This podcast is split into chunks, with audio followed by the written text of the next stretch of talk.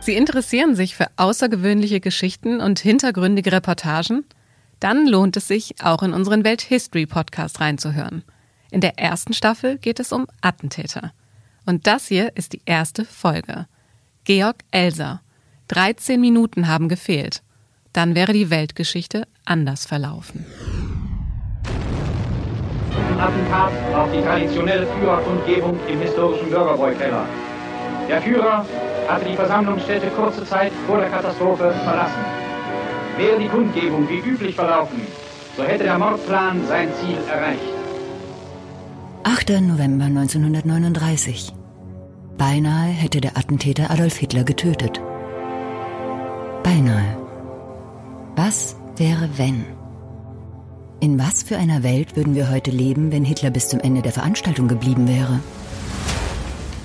Wäre. Ja. Welche Wendung hätte unsere Geschichte genommen? Die Dimension dieser Fragen ist immens.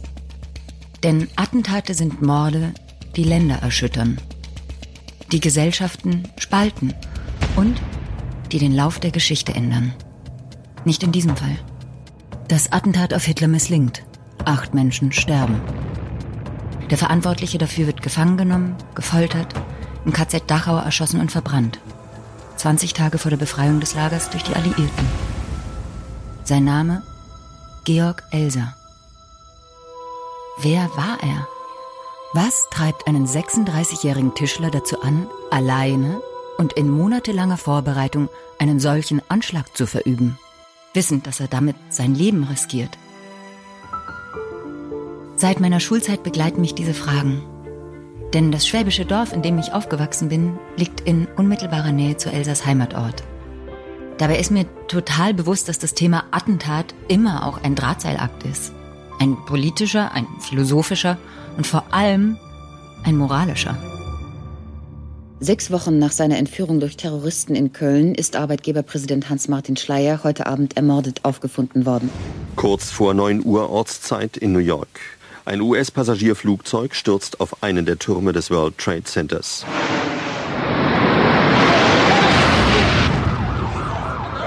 Attentäter Anders Breivik lässt die Bombe in der Innenstadt hochgehen. An diesem Freitag sterben insgesamt 77 Menschen durch die Schüsse und Bomben des Attentäters.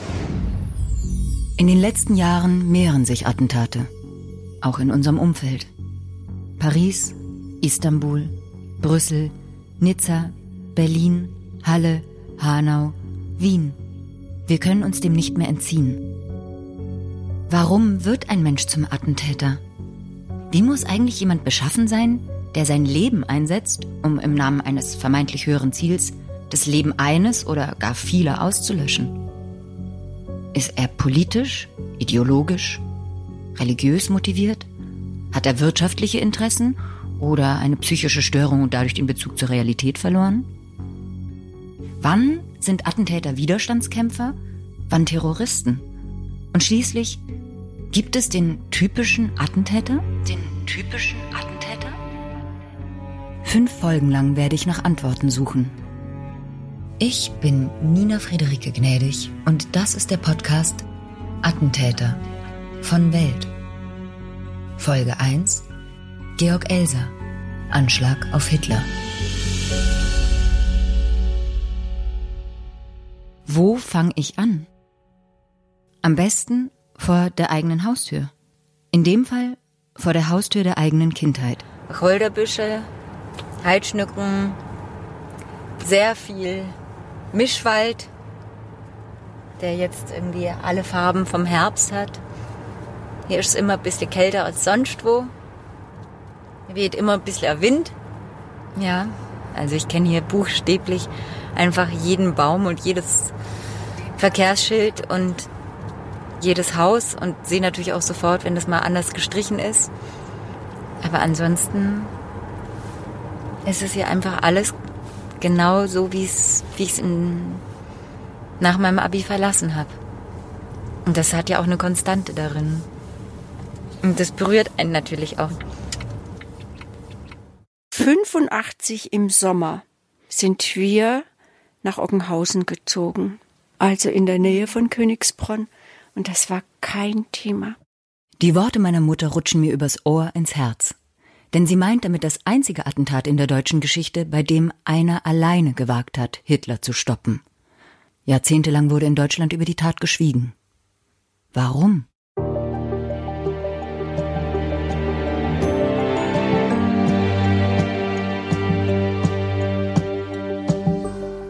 Also ich habe das in der Oberstufe, habe ich das das erste Mal, habe ich den Namen gehört.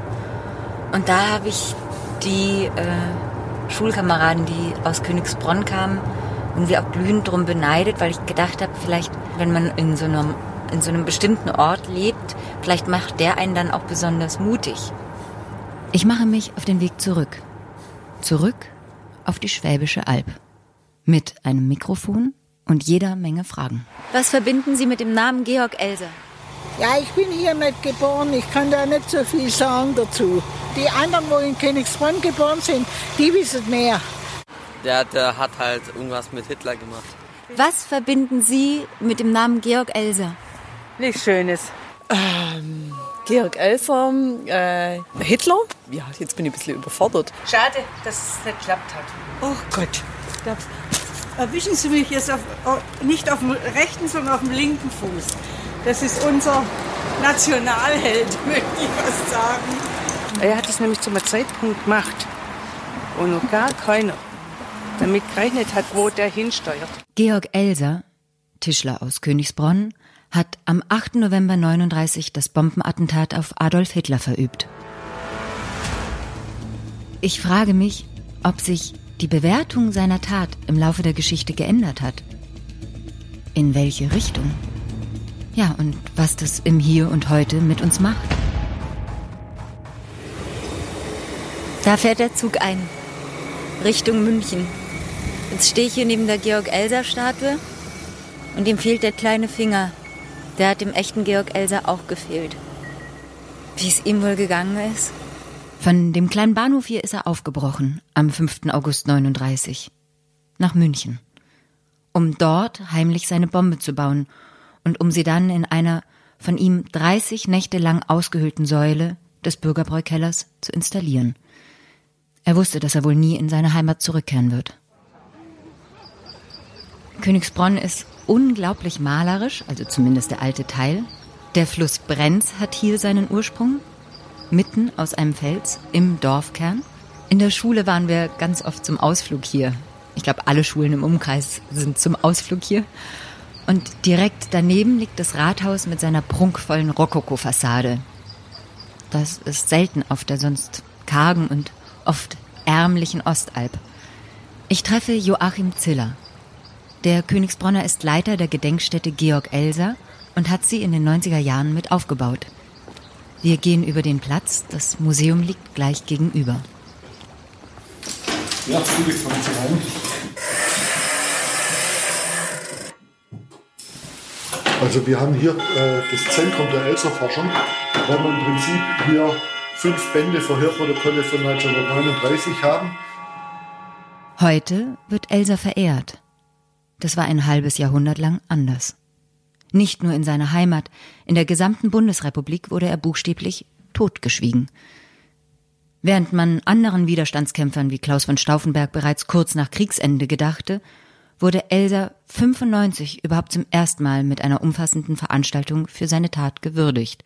Interessant war, dass wir im Vorfeld von der Presse angegriffen wurden und quasi als brauner Ort dargestellt wurden, weil wir eben 50 Jahre lang nichts getan haben, um an Elster zu erinnern. Nach der Veranstaltung wurden wir von der rechten Ecke angegangen, äh, dass wir jetzt Mörder und Bombenleger eben besonders ehren oder ein Denkmal setzen. Bis hin ein Anruf bei Frau des Bürgermeisters, ihr Mann möge sich in dieser Sache nicht so weit aus dem Fenster lehnen, sonst fackelt man das Haus ab. Und das war die Zeit, in der Asylheime brannten. Äh, wenn wir sowohl von der linken als auch von der rechten Ecke angegriffen werden, liegen wir nicht falsch, wenn wir weiter arbeiten. Dutzende Schulklassen aus der Umgebung kommen hier jedes Jahr her. Deutschlands Zukunft. Die meistgestellte Frage der Kinder, warum hat er das gemacht? Es war eigentlich, ja, man könnte jetzt sagen, allen sehenden Menschen in Deutschland klar, seit 1933 Hitler bedeutet Krieg. Aber die einen wollten es stärker wahrhaben als die anderen. Das ist Professor Johannes Tuchel, Politikwissenschaftler, Leiter der Gedenkstätte Deutscher Widerstand in Berlin und zusammen mit Peter Steinbach der Elsa-Experte schlechthin. Ich versuche mir das vorzustellen, also überhaupt erstmal die Gedankengänge bis zu dem Entschluss und die erforderlichen Informationen, die es dazu brauchte, um eine solche Idee entwickeln zu können. Denn das mit den Informationen, das ist ein Thema für sich. Also wenn ich an meine Kindheit auf dem Dorf denke, dann, dann denke ich eben auch daran, wie weit weg München oder Stuttgart waren. Da war man halt ein, zweimal im Jahr fertig. Und die Welt da draußen hatte mit dem eigenen Leben nicht viel zu tun. Und wenn, dann kamen sie uns besuchen, also morgens mit der Zeitung und abends dann durch die Tagesschau. Aber draußen blieb sie dennoch. Wie muss das erst in den 30er Jahren gewesen sein? Zu den Gründen, warum Georg Elser ein wirklich bewundernswerter Mann ist, gehört, dass er in einer Zeit, in der sehr viel weniger Informationsfluss gab als heute, all das auf sich genommen hat, das auch geistig durchdrungen hat, obwohl er ein wirklich nicht gebildeter Mensch war. Ich bin froh, dass mir der Weltjournalist Sven Felix Kellerhoff zur Seite steht. Er ist zudem Historiker und hat sich eingehend mit dem Thema Attentäter auseinandergesetzt. Das Besondere daran, sein Augenmerk liegt weniger auf den Attentaten als auf den Tätern selbst. Georg Elser war das, was ich einen idealistischen Einzeltäter nenne. Er hatte eine rationale Begründung für seine Tat und er wusste auch, dass er einen legitimen Akt eines Tyrannenmordes begeht. Wenn das Opfer, das in Kauf genommen wird, ein Mensch oder viele Menschen, deutlich deutlich weniger ist als die Opfer, die in anderen Fällen zu erwarten sind. Und wahrscheinlich gibt es kein anderes Attentat in der Weltgeschichte, bei der dieses Kalkül so berechtigt war. Was hat Elsa anders gemacht? Was hat ihn anders gemacht? Dazu nochmal Professor Tuchel. Elsa ist nach seiner Ausbildung äh, ja in der Tradition, wenn Sie so wollen, des Zimmergesellen auf Wanderschaft gegangen. Und er war in der Zeit am Bodensee. Und er ist dort ein Mensch gewesen, der schon auch in dieser Zeit auf Eigenständigkeit großen Wert gelegt hat. Und für den einfach die persönliche Freiheit etwas ganz, ganz Wichtiges äh, gewesen ist, für die damalige Zeit undenkbar.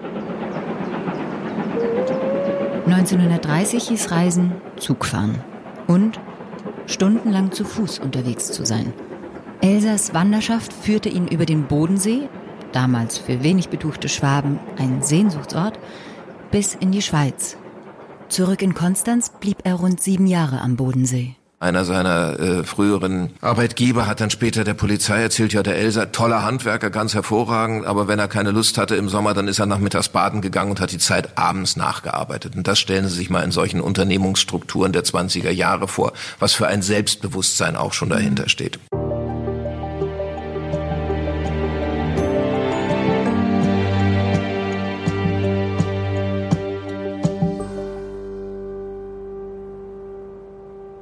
Hier in der Königsbronner Gedenkstätte hängt auch das bekannteste Bild von Georg Elser, das mit dem scheuen Blick, dem wirren Haar, dem zerschlagenen Auge. Deutliche Spuren der sogenannten verschärften Vernehmungen. Für die meisten ist dieses Foto die erste Assoziation mit ihm. Aufgenommen wurde es während der Verhöre durch Hitlers geheime Staatspolizei, die Gestapo. Sie hat auch dafür gesorgt, dass dieses Bild publik wurde. Aber hier lerne ich auf den alten Schwarz-Weiß-Fotografien einen ganz anderen Elsa kennen.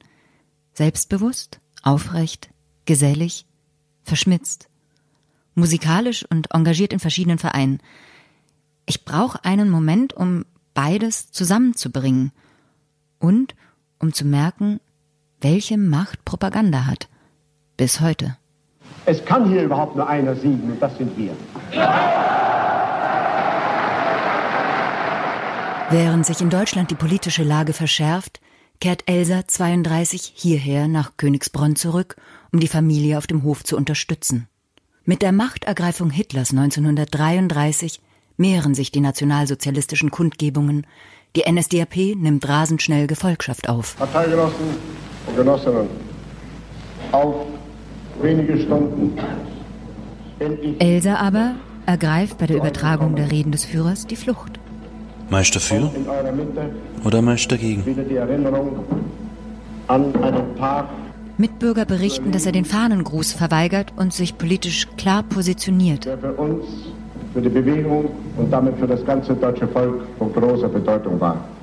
Hitler spricht von seinem gescheiterten Putschversuch am 9. November 1923, seinem ersten Versuch, die noch junge parlamentarische Demokratie zu stürzen. Wie jedes Jahr trifft er am Vorabend des Jahrestags auf seine Anhänger im Bürgerbräukeller in München. So auch am 8. November 38. Elsa reist extra dafür an. Später gibt er bei den Verhören der Gestapo Folgendes zu Protokoll. Ich suchte aus den häuslichen Verhältnissen Ablenkung in der Musik. So verlief das ganze Jahr 37 in ein großer Teil des Jahres 38, ohne dass sich in meinem Leben etwas änderte oder ereignete. Den Entschluss zu meiner Tat ich im Herbst 1938. Nach dem Besuch der Veranstaltung überlegt er, an welcher Stelle des Saals etwas zu machen sei, wie er es nennt. Allmählich reift in ihm der Plan heran, in einer Säule hinter dem Rednerpult eine Bombe zu platzieren. Stundenlang bin ich an einzelnen Tagen über Skizzen, die ich immer selbst fertigte, gesessen und habe mir die Möglichkeit einer Sprengwirkung überlegt. Das heißt, wie der Apparat aussehen könnte. Es kam vor, dass gelegentlich jemand die Werkstatt betreten hat. In diesem Fall habe ich mein Arbeitsstück, das Modell, jeweils rasch unter die Bank geschoben und mich mit irgendetwas anderem beschäftigt. Zu dieser Zeit arbeitet Elsa in der Heidenheimer Armaturenfabrik Waldenmeier. Dort entwendet er täglich etwas Schwarzpulver. Die insgesamt 250 Pressstückchen versteckt er in seinem Schrank. Zusätzlich verdingt er sich als Hilfsarbeiter im Steinbruch bei Königsbronn. Freiwillig nimmt er tagsüber an den Sprengarbeiten teil und entwendet nachts über 100 Sprengpatronen und Kapseln. Durch einen praktischen Versuch in einem etwas abgelegenen Obstgarten in Königsbronn, der meinen Eltern gehört, stellte ich fest, dass ich mit Hilfe der gekauften Patronen eine Sprengkapsel zur Entzündung bringen konnte. Die Bombe ist kompliziert und präzise. Später wird ihm die Gestapo nicht glauben, dass er das Attentat ohne jede Hilfe bewerkstelligt hat. Dazu Professor Tuchel? Vollständig alleine. Er verschweigt es vor seiner Freundin. Er verheimlicht es vor seinen Freunden, selbst aus dem kommunistischen Bereich. Er hat sich eine Idee vorgenommen und er setzt diese Idee ganz alleine um. Er will auch niemanden gefährden. Das ist der Gedanke dahinter. In dieser Zeit wird er zum Einzelgänger. Die Leute bezeichnen ihn als Sonderling. Elsa sieht unter Hitlers Führung einen Krieg unvermeidlich kommen. Jede freie Minute widmet er nun der Entwicklung seines Apparats, wie Elsa die Bombe nennt. Am 5. August 39 zieht er nach München um den Anschlag auf Hitler vorzubereiten. Kurz darauf tritt seine Befürchtung ein. Am 1. September 1939 erklärt der Führer Polen den Krieg. Polen hat heute Nacht zum ersten Mal auf unserem eigenen Territorium auch mit bereits regulären Soldaten geschossen. Seit 5.45 Uhr wird jetzt zurückgeschossen. Im Stadtteil Schwabing mietet Elsa eine Werkstatt an. Hier baut er die Bombe zusammen. Auf Nachfragen gibt er sich als Erfinder aus. Später wird er in den Verhören beharrlich von seiner Arbeit sprechen. So beharrlich, dass die befragenden Kommissare unter dem Eindruck seiner akribischen Leistung diese Redewendung übernehmen. So akkurat er in der Vorbereitung des Attentats ist, so nachlässig plant er seine Flucht. Er ist sich lediglich im Klaren darüber, dass er nach dem Attentat nicht länger in Deutschland bleiben kann. Eines Tages klingelt er an der Stuttgarter Wohnungstür seiner Lieblingsschwester Maria. Das war so Mitte 1939 und da fragte mein Onkel an, ob die Möglichkeit besteht, dass er seine ganze Habe bei, bei meiner Mutter unterstellen konnte in der Wohnung. Franz Hirt ist damals elf Jahre alt. Er ist der letzte noch lebende Angehörige, der Elsa persönlich kannte. Nun, meine Mutter hat gesagt, ja gut, wir haben Platz unten, du kannst deine Sachen unterstellen. Und äh, der Termin war dann der äh, 6. November. Und am 6. Ach. November, ich war ja allein zu Hause. Meine Eltern waren ja berufstätig 1939. Und da kam er nachmittags mit seinem ganzen Habe. Das war eine große, ja, Holztruhe, muss man sagen. Und äh, ich glaube, es waren zwei Koffer. Heute ist Herr Hirt Mitte 90. Über seinen Onkel Georg sagt er, dass er wie ein zweiter Vater für ihn war. Also die, es, ist, es ist üblich, die Eltern sind stille, zurückgezogene Menschen. Mhm. Also sie scheuen zwar nicht die Öffentlichkeit, aber äh, sie sind nicht an vorderster Front. Aber Sie waren interessiert an allem, an allen Neuigkeiten. Und äh, in äh, diesen Fragen, was man nicht wusste, da war, wusste mein Onkel Georg immer Rat für mich. Franz wusste um die handwerklichen Fähigkeiten seines Onkels. Und dann machte er mich darauf aufmerksam auf der Kiste, dass wenn wir mal etwas verstecken müssten, gäbe es hier einen doppelten Boden. Und hat mir erklärt, wie man äh, diesen doppelten Boden entfernt. Heute kann ich Ihnen nicht mehr genau sagen, wie das vor sich geht, aber es war ja diese, diese Holztruhe, da hat er seinen Sprengstoff versteckt. Die Wochen zuvor hatte Elsa jeden Abend den Münchner Bürgerbräukeller aufgesucht, dort eine Mahlzeit für 60 Pfennige zu sich genommen und dann geduldig in einem Abstellraum ausgeharrt, bis gegen 23 Uhr die Lichter ausgingen. Jede Nacht höhlt er in mühevoller und riskanter Arbeit die Säule aus. Auf Knien. Und immer nur dann, wenn in der Wirtschaft die automatische Spülung der Pissoirs läuft. Alle zehn Minuten. Die Gefahr, dass man ihn hört, ist groß. Die Luftschutzwache hat ein Quartier im selben Haus. Der umsichtige Handwerker denkt an alles. Sogar die kleine Tür zu seinem Bombenversteck schlägt er innen mit einem Eisenblech aus, damit bei einem Abklopfen der Säule niemand einen Hohlraum vermuten kann. Zwischen zwei und drei Uhr nachts verlässt er das, was er seine Arbeitsstelle nennt, wartet dösend in seinem Versteck und verschwindet, nachdem der Saal am Morgen aufgeschlossen wird. So, jetzt hat mich die Spurensuche nach Georg Elser nach München verschlagen. Ich wollte gerne den Bürgerbräukeller besuchen, von dem ist allerdings nur noch eine Plakette übrig. Und diese Plakette zu finden ist Größeres. Ich habe verschiedene Passanten gefragt, die wissen alle gar nicht, wo die ist. Letzten Endes war es die Rezeptionistin des Hotel Hiltons, das nämlich heute da drauf steht, die mir die dann gezeigt hat. Das Verrückte daran ist, dass dieser Bürgerbräukeller sozusagen quer zur Straße stand und dadurch für die Leute ein Durchgangsort war, schon sehr früh morgens und abends zur Arbeit und zur S-Bahn, die hier nämlich direkt fährt. Und das hat Elsa damals genutzt, um sich morgens um sechs aus der Besenkammer raus und und das Volk zu mischen.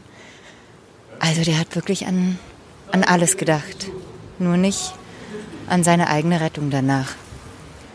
Es ist merkwürdig, hier einfach so drüber zu laufen und all die Leute hier drüber laufen zu sehen, so wie damals. Da waren auch alle mit, mit ihrem Leben beschäftigt.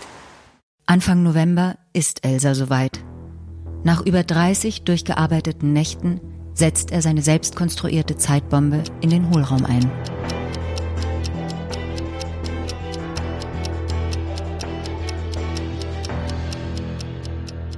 Nach einem gemeinsamen Frühstück verabschiedet sich Elsa von seinem Neffen, schenkt ihm noch seinen Fotoapparat. Er ging dann wieder ins Hofbräuhaus und er wollte unbedingt hören, ob die Uhren noch laufen. Obwohl Elsa schon am 4. November die Zeitbombe präzise eingestellt hat, treibt ihn sein Perfektionismus noch einmal zurück in den Bürgerbräukeller. Abermals lässt er sich einschließen und vergewissert sich, dass die Uhrwerke exakt laufen. Er hatte dann, wie er es nannte, nichts zu richten. Am 8. November morgens ist er dann mit einem Zug äh, von München über Friedrichshafen und dann äh, über den Bodensee nach Konstanz gefahren. Hier aber spielt sich eines der großen Rätsel im Leben des Johann Georg Elser ab. Über seine missglückte Flucht wird er später im Verhör sagen, wenn ich gefragt werde, was mein erster Gedanke in diesem Augenblick war, so muss ich zugeben, dass ich mich im ersten Augenblick über mich selbst und mein Leichtsinn geärgert habe. Anstatt nämlich über die Grenze in die Schweiz zu fliehen, verharrt er unter einem Baum, 30 Meter vor dem Zaun. So fällt er zwei Zollbeamten auf, die ihn gegen 20.45 Uhr festnehmen. Dazu Joachim Ziller, Leiter der Gedenkstätte Königsbronn. Er wusste, in Konstanz verläuft die Grenze. Da war der Grenzzaun, glaube ich, zum damaligen Zeitpunkt 80 Zentimeter hoch oder so, und da wollte er drüber. Er hat diese Grenzsituation gar nicht mehr vorher angeschaut, sondern er wusste es eben von seinen Jahren in Konstanz. Zu diesem Zeitpunkt ist die Veranstaltung im Münchner Bürgerbräukeller noch in vollem Gange. Aus einem offenen Fenster der Wachstube ist die Rede Hitlers zu hören, die aus einem Radio schallt. Ohne Ihnen wie immer noch zu danken für Ihre treue Anhänglichkeit die ganzen langen Jahre hindurch und ohne Ihnen zu versprechen, dass wir auch in der Zukunft die alten Ideale hochhalten wollen. Unterschiedlichen Angaben zufolge haben sich dort zwischen 1500 und 3000 Zuhörer versammelt. Die Parteiprominenz sitzt dicht gedrängt vor Hitlers Rednerpult. Was Georg Elser nicht weiß, Hitler wird die Veranstaltung früher als geplant verlassen. Es herrschte Föhn und schwerer Nebel dann am Abend. Es war keine Möglichkeit, mit dem Flugzeug oder mit dem Auto nach Berlin zu kommen. Die einzige Möglichkeit war der Nachtzug. Deswegen hat er erstmals pünktlich um 20 Uhr angefangen zu reden, hat um 21.05 Uhr die Rede beendet, ist um 21.07 Uhr unter donnerndem Applaus vom Rednerpult gegangen und 13 Minuten später explodiert die Bombe. Unsere nationalsozialistische Bewegung, unser deutsches Volk und über allem jetzt unsere siegreiche Wehrmacht. Sieg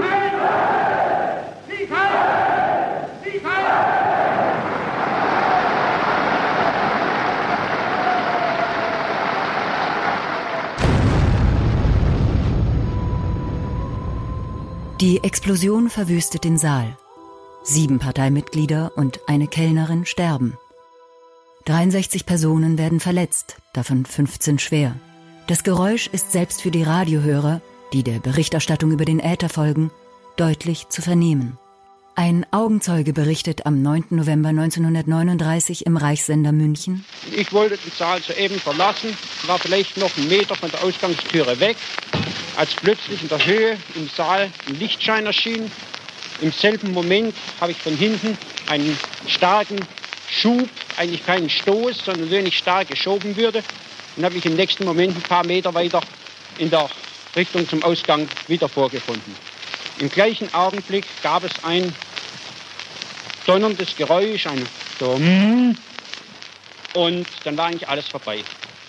Zu diesem Zeitpunkt halten die beiden Zollbeamten in Konstanz Georg Elser noch für einen Deserteur, der sich in die Schweiz absetzen will. Sie übergeben ihn der Gestapo. Er hat gemeint, dass er in der Schweiz politisch Asyl bekommt. Und auch das war wieder eine, eine Fehleinschätzung. Die eindeutige Sache war, die Schweizer hätten es damals als einen Terroranschlag auf einen benachbarten äh, Führer angesehen und hätten ihn postwendend wieder ausgeliefert. Den Kriminalbeamten in München, die noch in derselben Nacht für die Aufklärung des Attentats eingesetzt werden, dämmert, dass in Konstanz ein Mann in Haft sitzt, der dem Bild eines gesuchten Stammgasts aus dem Bürgerbräukeller entspricht. Sein starker schwäbischer Dialekt war dort den Angestellten aufgefallen.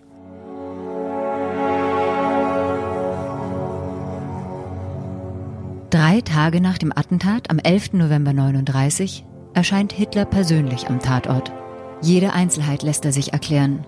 Mit gespanntem Interesse sieht er sich die Säule an, in die Elsa seine Bombe eingebaut hatte. Der Reichssender München berichtet, es ist ein Bild fürchterlicher Zerstörung. Hier große Schutzhäufen und wir stehen etwa drei Meter jetzt von der Stelle weg, an der das Führerpult gestern stand. Rohrmatten hängen oben herein. Über uns der freie Himmel. Alles durcheinander.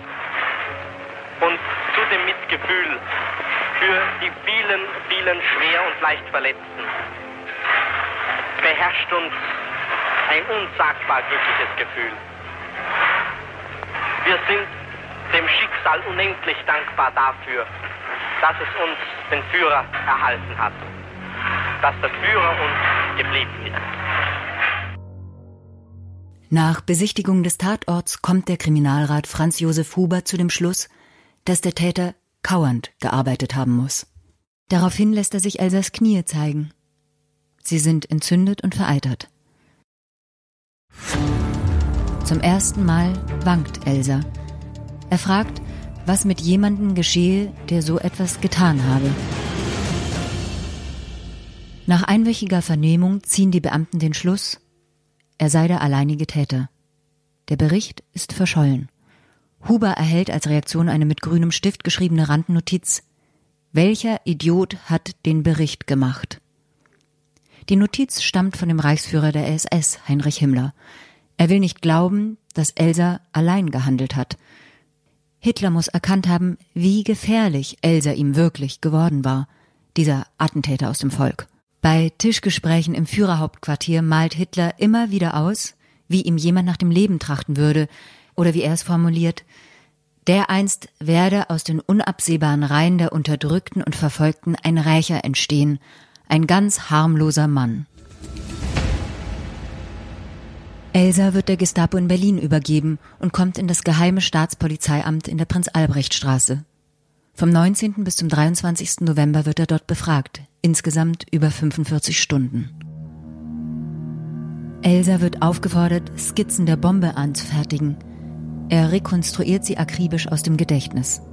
Seine Aussage, er habe allein gehandelt, lässt sich durch keine Befragung erschüttern.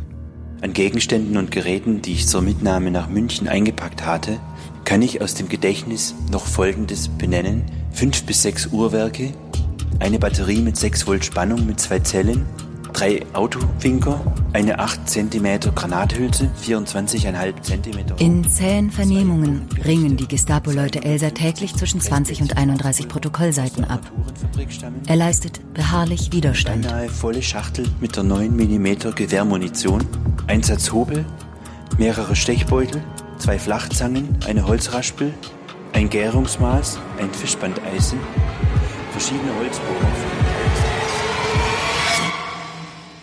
Daraufhin lässt die Gestapo Elsas Vertraute nach Berlin bringen. Sein Neffe Franz Hirt erzählt mir von dem Tag, als seine Eltern geholt wurden. Ja, der 13. November, das ist ein Tag, den ich nie vergessen werde. Äh, da kam ich mittags äh, von der, äh, um die Mittagszeit von der Schule und äh, meine Eltern waren ja berufstätig und deshalb musste ich mir mein Mittagessen selber errichten, ja. Mhm. Und äh, plötzlich ging die Wohnungstür auf und mein Vater kam herein mit zwei fremden Männern. Und äh, ich wollte fragen, was ist los? Und mein Vater bedeutet mir, sei still und äh, verhalte dich ruhig. Und die Männer haben so die Wohnung etwas inspiziert. Mein Vater hat dann denen die Wohnungsschlüssel ausgehändigt. Ach. Und wir, und wir sind dann zu Fuß äh, von der Lerchenstraße in Stuttgart äh, bis zum Hotel Silber gegangen. Mein Vater äh, in der Mitte von den zwei Herren, ich wusste nicht, wer das war. Und äh, als wir im Hotel Silber waren, und da kam ja schon die Dämmerung, das hat irgendwas mit der Polizei zu tun. Die Gestapo war ja grundsätzlich in Sicilia. Und äh, mir wurde am Eingang bedeutet von einem der Herren, ja, ich, äh, ich musste mich dort in eine Ecke setzen. Äh, der andere ging sofort mit meinem Vater die Treppe rauf. Ich, ich konnte nicht Ade sagen. Ich, ich dachte ja immer, der kommt ja wieder. Und äh, da saß ich da stundenlang und ich habe immer gefragt, ja, wenn, wenn kommt mein Vater wieder? Äh, es wurde dunkel es war ja im November, da wird es ja schon 5, 6 Uhr wird's ja dunkel und es war äh, so um, um 8 Uhr abends. Und da kam einer von den zwei Beamten, äh, kam in die Pforte und sagte zu, den, zu seinem Kollegen, ja mein Gott, wir haben ja den Buben vergessen. Und äh, gingen dann und muss, äh, fuhren dann mit der Straßenbahn in ein Kinderheim das heißt, es war auch ein Waisenheim in der Thüringenstraße.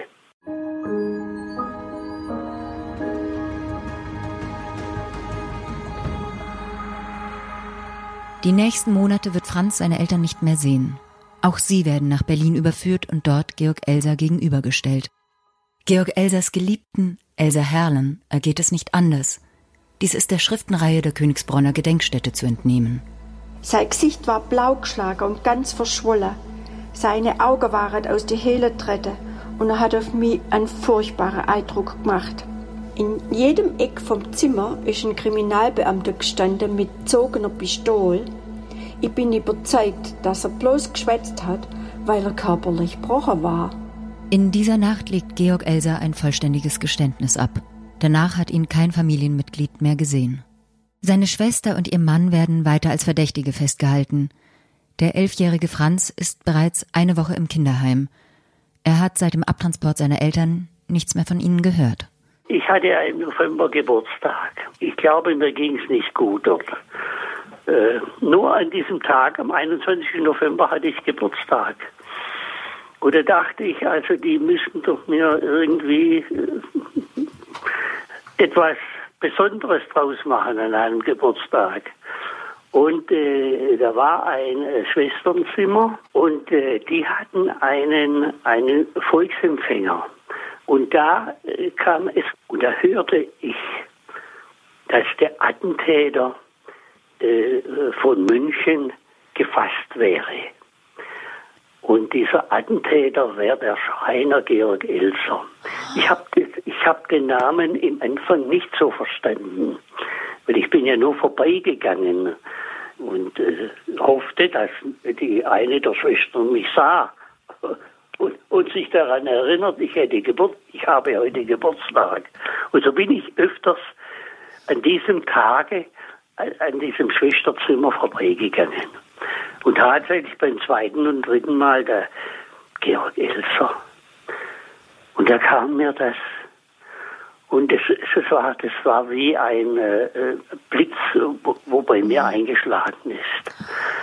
Und äh, ich, ich wollte mich in die letzte Ecke verkriechen, weil ich dachte immer, äh, die wissen ja das, ich bin, ich bin der Neffe vom Georg Elser. Der Georg Elser ist ja mein Onkel. Und äh, also es war ein furchtbarer Tag, aber es kam niemand. Vier Monate später sieht der nun zwölfjährige Franz seine Eltern endlich wieder. Die Familie aber ist nicht mehr die gleiche. Der Name Elser, das war wie ein Stachel. Ich war nicht böse auf meinen Onkel, aber ich habe mich geschämt für meinen Onkel. Das muss ich noch sagen. Ich habe mich geschämt.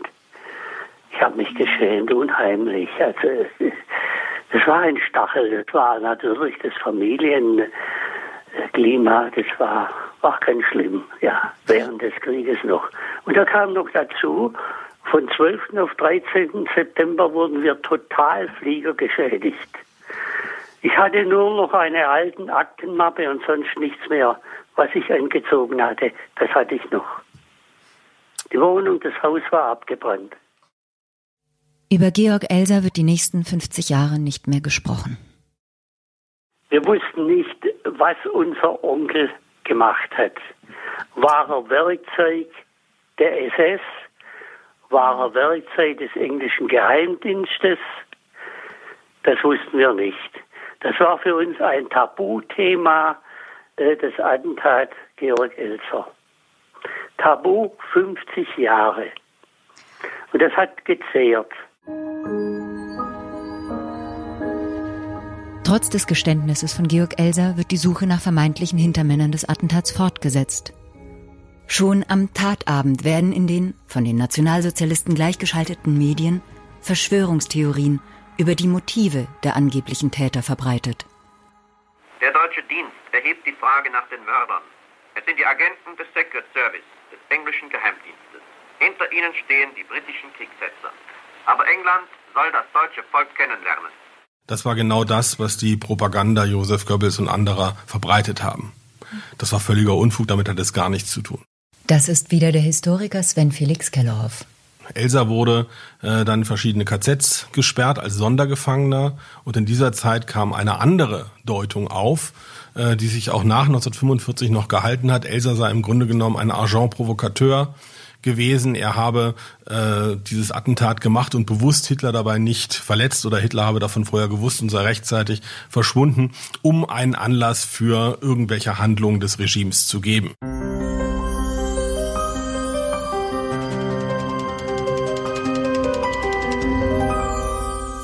Natürlich wird nun auch Elsas Heimatgemeinde Königsbronn systematisch von der Gestapo durchforscht.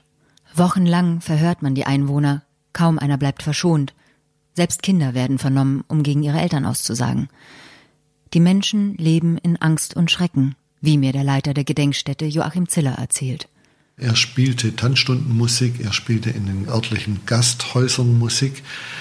Er war quasi einer vom Dorf und Deshalb waren auch alle, die Elser damals gekannt haben, äh, von den Verhören betroffen. Und die Verhöre wurden mit äußerster Brutalität durchgeführt. Es gibt leider nur ganz wenige, die von diesen Verhören berichten. Ein anderer war wehruntauglich. Der wurde nach dem vierten Verhör erneut gemustert, war wehrtauglich und wurde sofort an die Ostfront gesetzt. Einem anderen Familienvater mit zwei Kindern hat man drei Stunden Zeit gegeben, sich von seiner Familie zu verabschieden. Und auch dann wurde er zur Frontbewährung nach Polen geschickt. Und jetzt können Sie sich vorstellen, hier im Ort in dieser, äh, hat sich ein unbändiger Hass auf Elsa entwickelt, für den man jetzt plötzlich das Ganze in Kauf nehmen musste. Der Ort hieß damals Attentatshausen und es war eine Schande, aus Attentatshausen zu kommen. Die Folge ist Schweigen.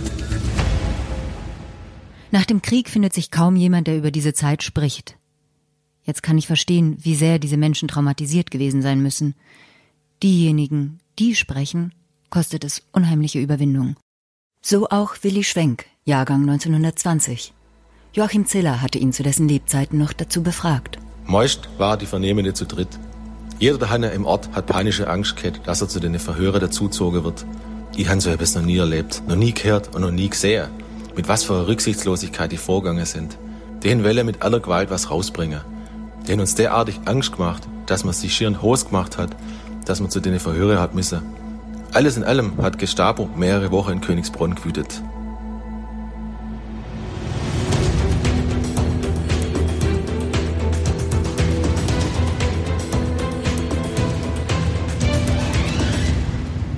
Berlin. Jetzt bin ich in der Prinz-Albrecht-Straße angekommen. Die heißt nicht mehr so. Die wurde 51 nach Käthe Niederkirchner umbenannt, der kommunistischen Widerstandskämpferin. Und jetzt stehe ich direkt vor der ehemaligen Gestapo-Zentrale. Hier wurde also Elsa verhört. Ja, und hier haben sie versucht, aus ihm rauszukriegen, was sie hören wollten, nämlich mit wem er zusammengearbeitet hat. Mit niemandem. Später verlief dann ausgerechnet in dieser Straße die Mauer von 61 bis 89 und heute steht hier nicht ohne Grund die Topografie des Terrors. Und es ist wieder November und um diese Zeit, vor 81 Jahren, wurde Elsa hier vernommen. Irgendwie hängt dieser Berliner Betonhimmel bei dem Gedanken gleich ein ganzes Stück tiefer.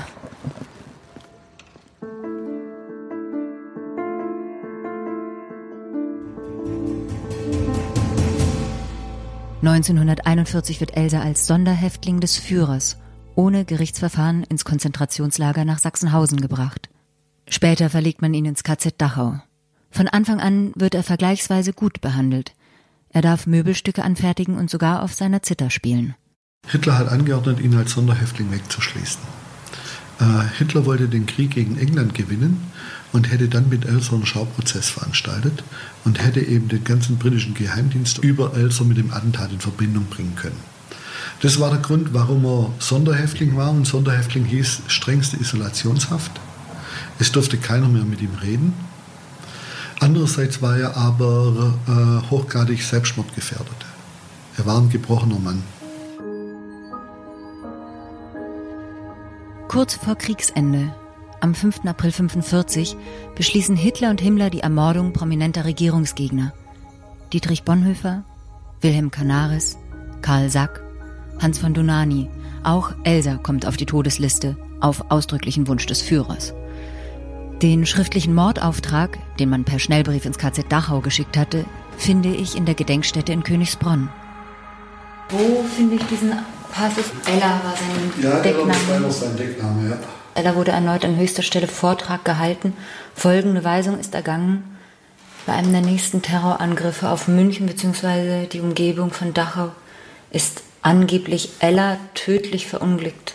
Ich bitte zu diesem Zweck Ella in absoluter unauffälliger Weise nach Eintritt einer solchen Situation zu liquidieren.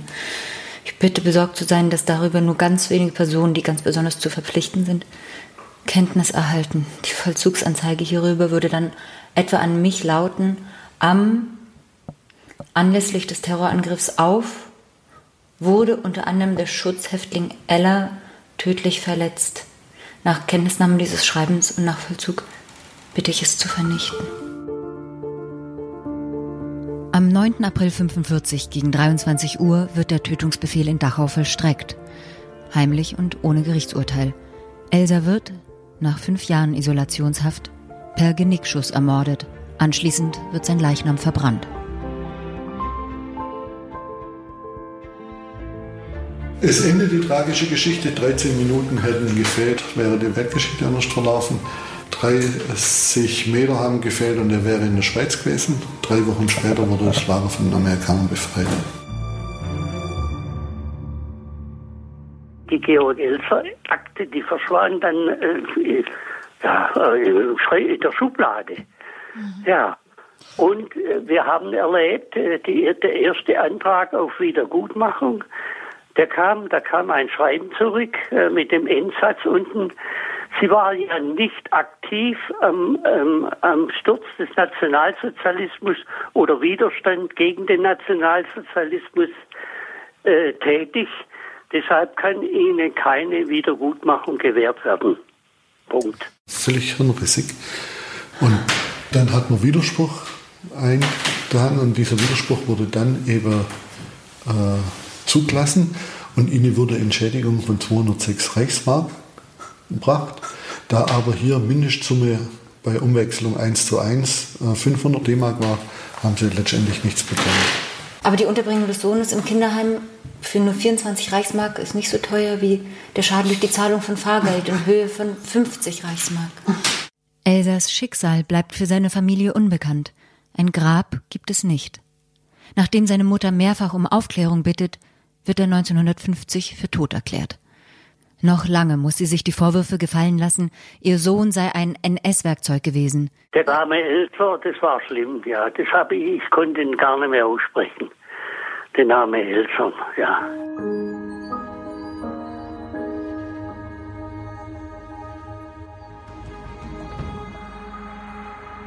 Erst im Lauf der 60er Jahre setzt ein zaghafter Wandel der Erinnerungskultur ein. Im Jahr 1964 entdeckt der Historiker Dr. Lothar Gruchmann einen Schreibmaschinendurchschlag. Vermerk Sprengstoffattentat im Bürgerbräukeller 8.11.1939. Gesucht hat diese Akte niemand.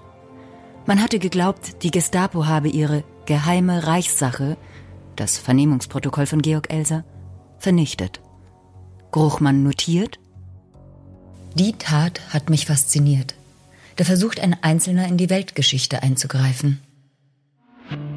Langsam und zäh setzt Elsas Rehabilitierung ein. Bücher und Filme erscheinen, und wenn die Bundesrepublik längst wieder zur Wirtschaftsmacht erstarkt, neue deutsche Welle hört und sich Sorgen über den Kalten Krieg macht, erwähnt Bundeskanzler Helmut Kohl 84 Georg Elser erstmals in einer Rede.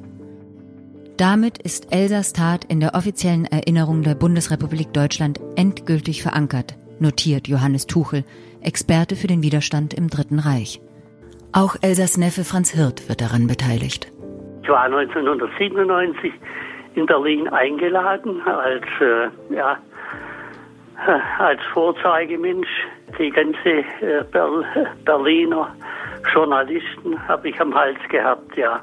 Aber ich habe es gerne gemacht für meinen Onkel, dass er endlich den Platz äh, bekam, den er eigentlich verdient hat. Franz Hirt kämpft jahrzehntelang mit seiner Angst, seiner Scham und der damit einhergehenden Isolation. Erst als 1989 der Kinofilm Georg Elser, einer aus Deutschland, in Heidenheim uraufgeführt wird, bricht er sein Schweigen. Nach der Vorführung gibt er sich dem Regisseur und Hauptdarsteller Klaus Maria Brandauer zu erkennen. Fortan sieht Hirt sich in der Verantwortung, seine Erinnerungen weiterzugeben. Ja, für mich, für mich ist er ein Widerstandskämpfer. Äh, für mich ist er ein Mensch, dem ich jetzt nie zugetraut hätte, äh, so ein Attentat äh, auszuführen. Also schon die Vorbereitungen, alles, das ist das ist unwahrscheinlich und äh, das Glück, dass er nicht gefasst worden ist in diesen 30 Nächten, die er dort verbracht hat. Also es, es klingt wie ein Wunder. Ja. Und dass ja. es nicht äh, vollbracht worden ist, diese Attentat, das war das, äh, das gleiche Wunder. Was verbinden Sie mit dem Namen Georg Elser? Georg Elser ist der Mann, der wo den Zweiten Weltkrieg hätte verhindern können. 54 Millionen Menschen wären nicht zu Tode gekommen, wenn er, er hätte ihn beseitigt. Ja, das wäre ein Mann gewesen, aber nicht 54 Millionen Menschen, die wo auf dieser Welt äh, im Zweiten Weltkrieg zu Tode gekommen sind. Aufgrund dessen hat er seine Sache richtig gemacht.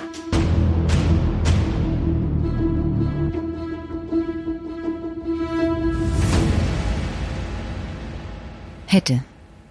Ja. Welche Wendung hätte unsere Geschichte genommen? Was wäre, wenn?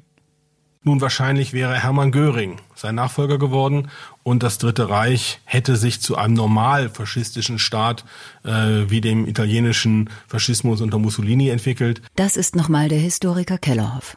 Das heißt, es hätte möglicherweise noch kleinere kriegerische Auseinandersetzungen gegeben, aber wahrscheinlich schon keinen großen Krieg gegen Großbritannien mehr, mit Sicherheit keinen Krieg gegen die Sowjetunion, mit Sicherheit auch keinen Holocaust, wiewohl es trotzdem Judenverfolgung gegeben hätte. Das kann man sagen, so für etwa 1940, 41. Danach hört dann der Historiker auf zu spekulieren. Sicher ist nur eines, in diesem Fall wäre Hitler zum gottgleichen Vorbild der deutschen Gesellschaft geworden. Es klingt bizarr. Posthum wird mit Elsa ein Mann zum Helden erklärt, der einen Anschlag verübt und dabei acht Menschen getötet hat. Was macht den Unterschied? Wann ist ein Attentäter ein Widerstandskämpfer? Wann ein Terrorist? Elsa, der das millionenfach verbreitete Argument widerlegt hat, dass man ja nichts machen könne, hätte sich auf das berufen können, was die Juristen Nothilfe nennen, gewissermaßen eine Abwandlung der Notwehr. Der ehemalige Frankfurter Generalstaatsanwalt Fritz Bauer nennt das so. Jeder, ob groß, ob klein, ist berechtigt, einen Mörder an der Fortsetzung seiner Verbrechen zu hindern. Ein Unrechtsstaat wie das Dritte Reich ist überhaupt nicht hochverratsfähig. Widerstand ist Notwehr gegen staatliches Unrecht. Das macht den Unterschied. Und Elsa zur Ausnahme. Ich wollte ja durch meine Tat noch größeres Blutvergießen verhindern.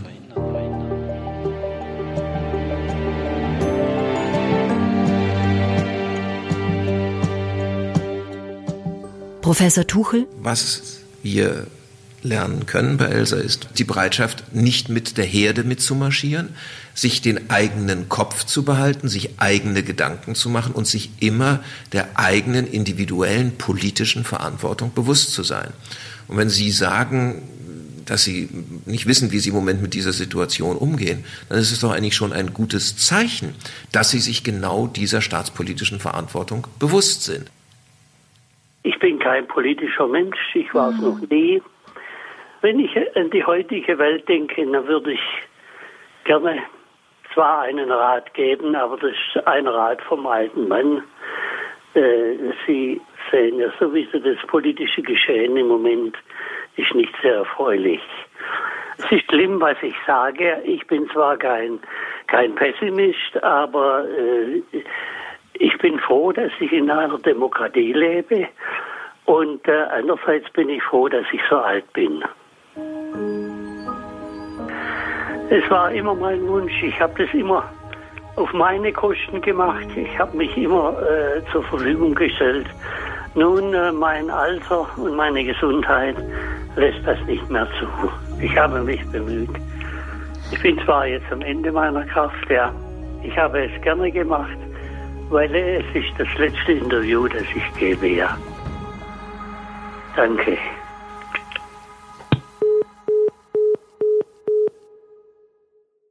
Ich bin ein freier Mensch gewesen. Man kann nicht warten, bis es zu spät ist. Es muss sein.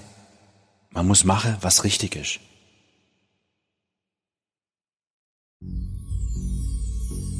Attentäter ist ein Podcast von Welt, von Nina Friederike Gnädig und Burkhard Feige. Produziert von den WakeWord Studios in München. Schnitt und Sound Philipp Klauer. Historische Beratung und Fact-Checking Sven Felix Kellerhoff, leitender Redakteur Zeit- und Kulturgeschichte Welt. Dramaturgische Beratung Eva Gnädig. Redaktion Welt Antonia Beckermann und Sonja Gillert. Recht und Finanzen Sven Rühlicke. Produzent Ruben Schulze-Fröhlich, WakeWord Studios. Unser großer Dank geht an Franz Hirt, Joachim Ziller, Leiter der Elsa-Gedenkstätte Königsbronn, Professor Johannes Tuchel, Leiter der Gedenkstätte Deutscher Widerstand Berlin, Stefan Hering sowie Ingrid und Bodo Gnädig für ihre Worte und Gedanken.